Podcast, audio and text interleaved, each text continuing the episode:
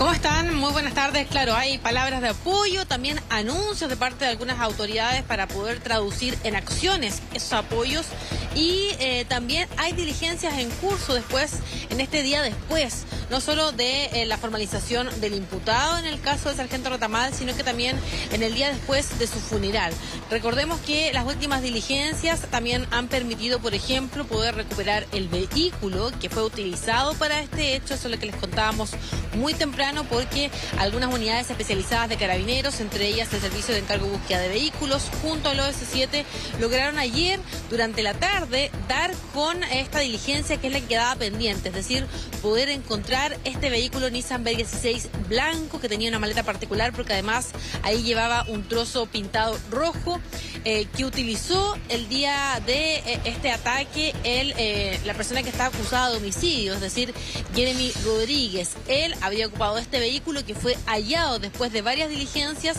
porque las policías ya tenían algunos puntos de interés, por así decirlo, que son direcciones que eh, él eh, registraba y que parecían eh, atractivas de poder también fiscalizar. Y es por eso que ayer llega el CEF a la, localidad de Puangue, el sector de Puangue ahí en Melipilla y en una parcela que además era de la abuela de la polola del imputado encuentran este vehículo oculto. Esas diligencias van a ser muy importantes porque no solo ahí está, por ejemplo, lo que tiene que ver con el delito de receptación que se le busca imputar producto de que este vehículo tenía una patente que no le correspondía y aparentemente todo era robado, sino que además esa patente permite también al CEF llegar el día de hoy a un segundo vehículo en la comuna de Quilicura con un segundo detenido quien eh, dos semanas antes de este hecho había también hecho una especie de permuta de vehículos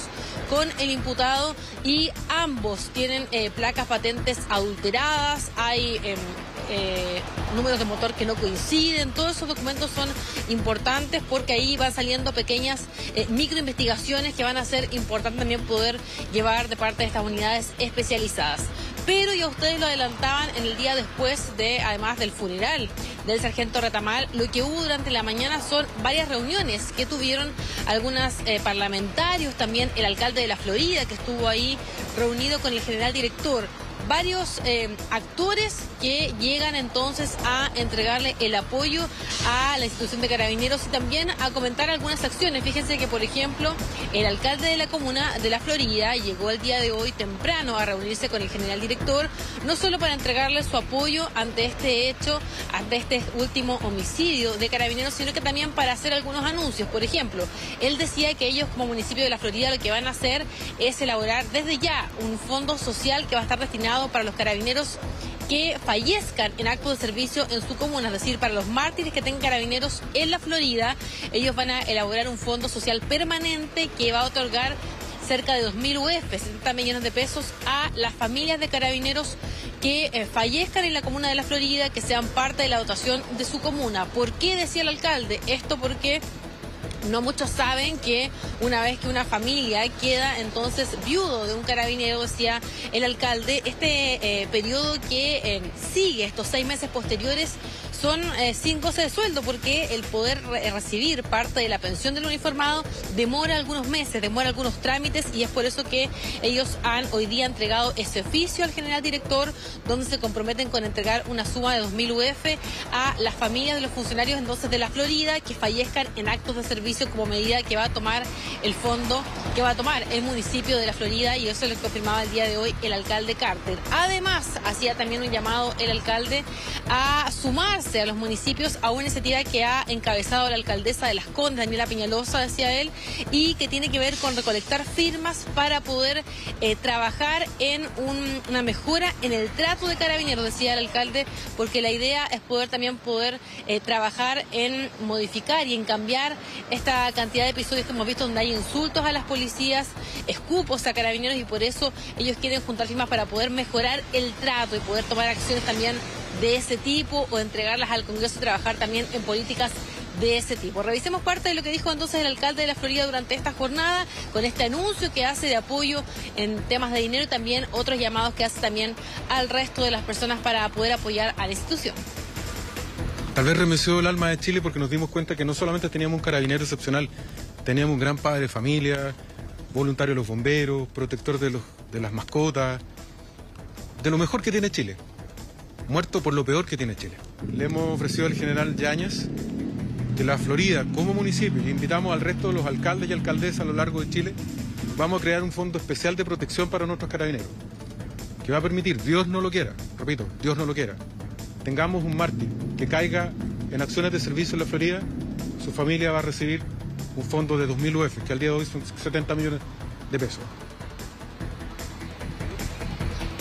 Y va a comenzar a regir entonces desde el día de hoy, así lo comprometía el alcalde de la Florida entonces que anunciaba este fondo. Y además, lo que anunciaba este alcalde, para que tengan en consideración, era un llamado que hacía a la comunidad a participar el día domingo de, eh, decía, una entrega de apoyo a carabineros y para eso llamaba a todos los vecinos de su comuna y de otras comunas a acercarse a las unidades policiales a eso del mediodía, a cantar el himno nacional, decía él, para poder entregarle su apoyo. Ese es el llamado que hacía el alcalde Carter cuando también llega entonces a dejar este oficio al general director durante esta mañana ahí en la calle Centeno. Y quienes también visitaron la oficina del general director durante esta mañana fueron los parlamentarios de la UDI, su presidenta entre ellos, para poder también eh, no solo entregarle el apoyo ante este hecho, sino que también decía él para poder comprometernos con eh, medidas, con un trabajo parlamentario, con leyes que respalden a carabineros. Eso decía él porque este general director el general Yáñez